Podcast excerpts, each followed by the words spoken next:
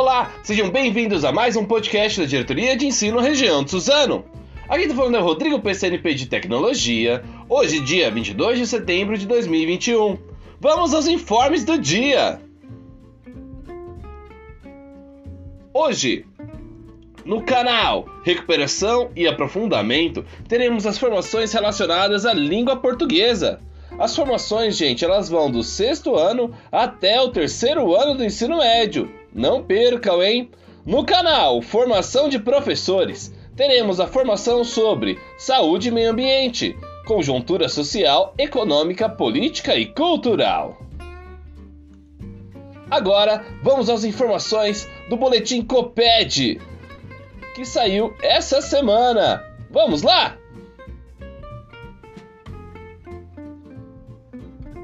Primeiro, informação número 2: avaliação da fluência leitora. A SEDUC realizará em 2021 uma avaliação inédita na rede estadual paulista voltada à identificação do nível de fluência leitora de nossos estudantes, constituindo-se essa capacidade em condição básica para a compreensão de textos e interação subsequente com o conjunto de conhecimentos aos quais os estudantes podem ter acesso ao longo processo de escolarização.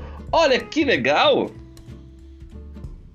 As formações que vão falar um pouquinho sobre isso, gente, vão acontecer aí no dia 23, quinta-feira, das 14 às 16h30, no canal Trio Gestor do Centro de Mídias. E aconteceu também uma formação ontem que ficará disponível no repositório. É essencial acompanhar a live, gente, para saber sobre todos os informes.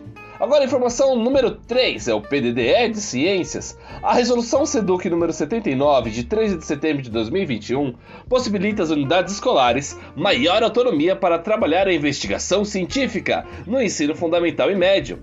Agora, as escolas, de acordo com a realidade local, poderão adquirir materiais, promover adequações e contratar serviços voltados ao desenvolvimento das habilidades previstas no currículo de ciências. No ensino fundamental, e também no ensino médio. Olha só, para mais informações, acesse o boletim semanal da Subsecretaria Coped, o número 31. Próxima informação é sobre a OBMAP, a 16ª edição. Estamos na segunda fase, que é a fase de autorizações e cadastro de professores.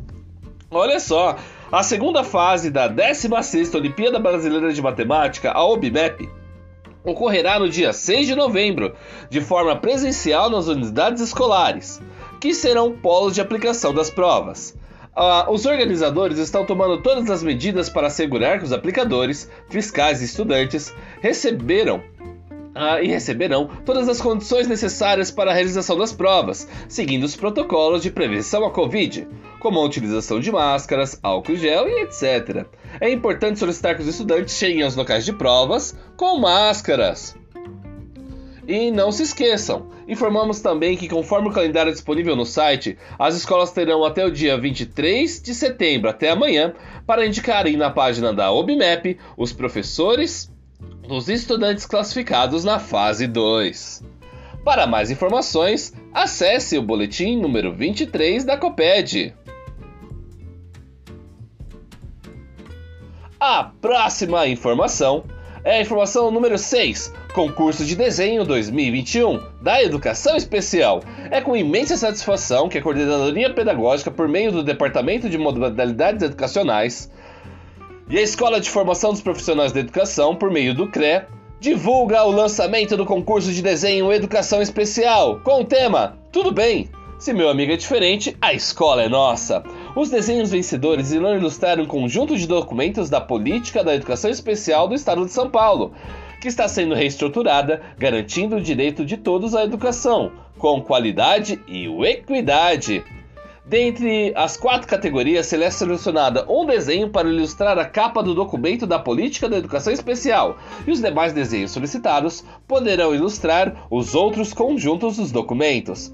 Podem participar os estudantes matriculados e frequentes no ensino fundamental, no ensino Perdão, olha só, hein? Gaguejei. Uh, podem participar os estudantes dos anos iniciais, dos anos finais e do ensino médio, e também da EJA, Tá? O lançamento vai ocorrer no dia 20 do 9 e os estudantes terão um período até dia 28 do 10 para produzirem os desenhos. Para mais informações, acesse o boletim da Coped.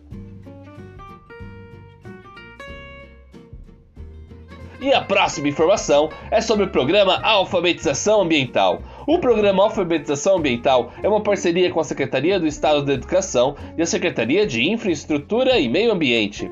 Haja vista a incumbência do poder público da responsabilidade de promover a educação ambiental formal e não formal em todos os níveis de ensino. E vamos lá! Uh, o diálogo é direcionado a todos os PCNPs, em especial dos anos iniciais, de Ciências da Natureza e Ciências Humanas, inclusive os interlocutores da educação ambiental, professores da rede estadual e municipal, professores coordenadores e toda a equipe gestora. Em continuidade às ações do programa, uh, fica disponível os links dos vídeos e todos os informes dentro do boletim Coped. Acesse lá, não perca! Gente, muito obrigado pela atenção. Tenham todos um excelente dia. Não esqueçam de seguir a nossa página e compartilhar o link do nosso podcast. E falou, gente. Tchau, tchau.